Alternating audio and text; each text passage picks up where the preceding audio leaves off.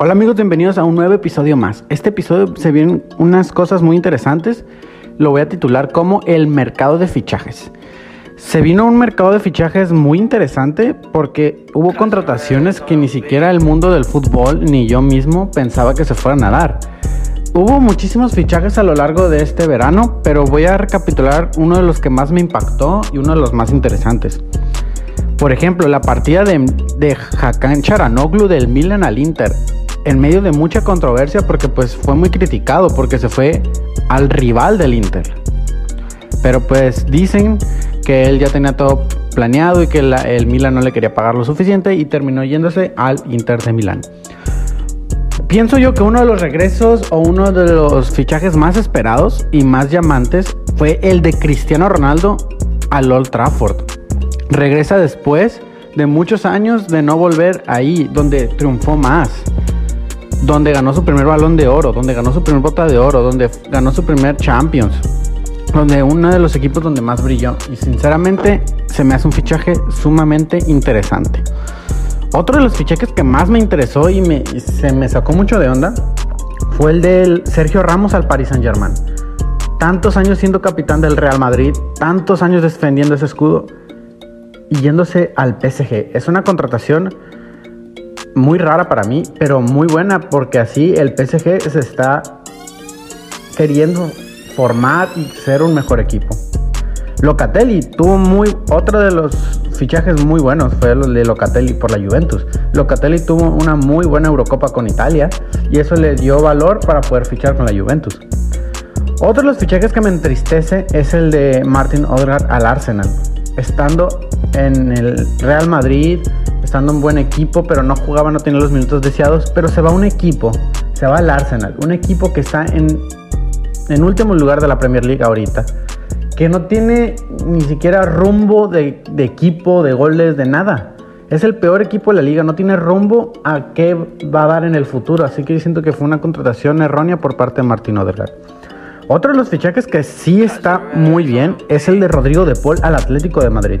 Se fue al campeón de, la liga de la temporada pasada. Rodrigo de Paul tuvo una temporada increíble con el Udinese y una Copa América, Copa América excepcional. Sinceramente uno de los mejores jugadores de la Copa América con Argentina.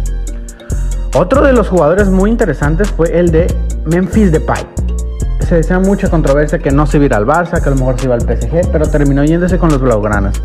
Siento que es un fichaje muy bueno porque es un delantero 9 nato que es, mete muchos goles, mucha fuerza física y no solo es goleador, también es, es abre juego, sabe pasar, sabe acomodarse, también sabe defender y siento que le vendría muy bien al equipo culé esta temporada a pesar de todas las bajas que ha tenido.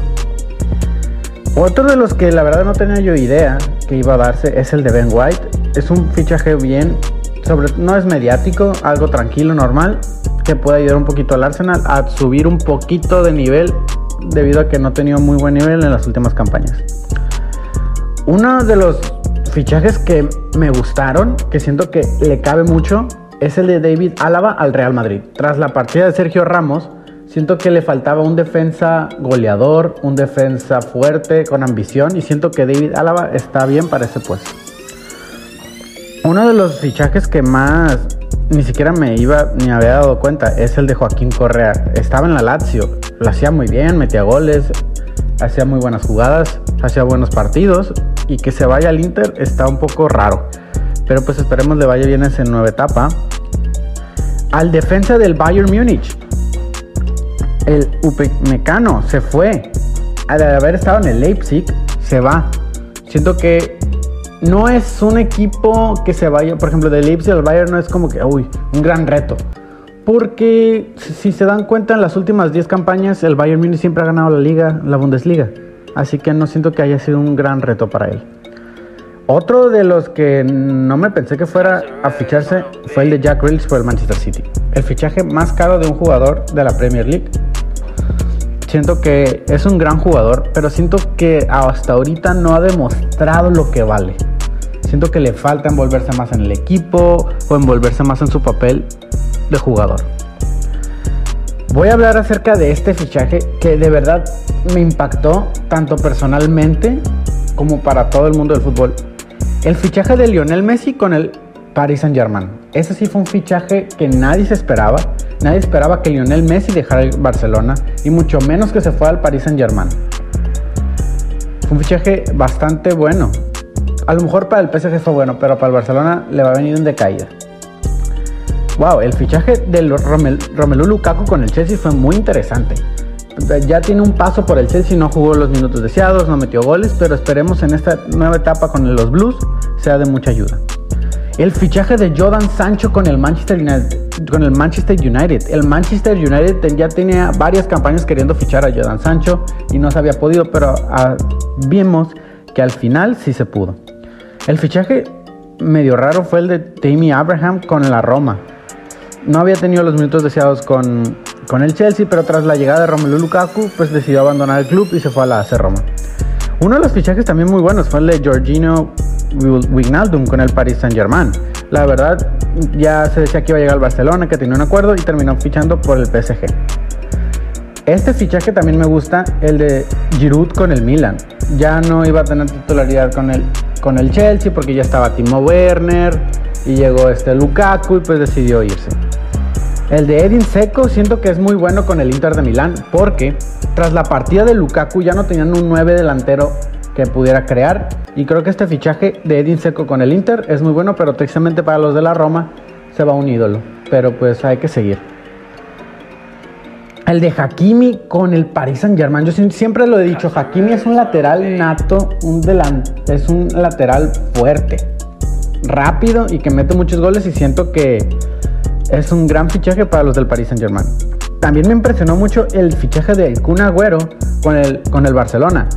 Lamentablemente el Kun fichó con el Barcelona para estar con Messi, pero Messi se fue y por profesionalismo esperemos que el Kun Agüero se quede en el Barcelona y esperemos de lo mejor de sí y pueda poner el nombre en alto su nombre en el club. Este también me impresionó mucho, el fichaje de Rafael Barán con el Manchester United. También otro defensa del Real Madrid, después de tantos años defendiendo la camiseta blanca, se va al Manchester United. Ojo aquí. Ojo con el equipo que se está armando, ¿eh? Ojo con el equipo que se está armando el Manchester United con Cristiano Ronaldo, con Barán y con Sancho. Eso es un equipo que va a competir en toda Europa. Y por último, el último fichaje que más me impresionó fue el de Gianluigi Donnarumma con el PSG. Siento que es un fichaje Sí, Donnarumma es muy buen portero, pero siento que es un fichaje innecesario debido a que el Paris Saint-Germain tiene un gran arquerazo y que todo el mundo menosprecia Keylor Navas. Siento que es un arquero Keylor Navas que lo han menospreciado en todo equipo que esté. En el Real Madrid lo menospreciaron fichando a Thibaut Courtois y aquí lo están menospreciando fichando a Gianluigi Donnarumma. Y pues bueno amigos, esa es mi opinión acerca de los fichajes de este verano, los más mediáticos y los más interesantes. Espero les haya gustado. Nos vemos en el próximo capítulo. Los veo ahí.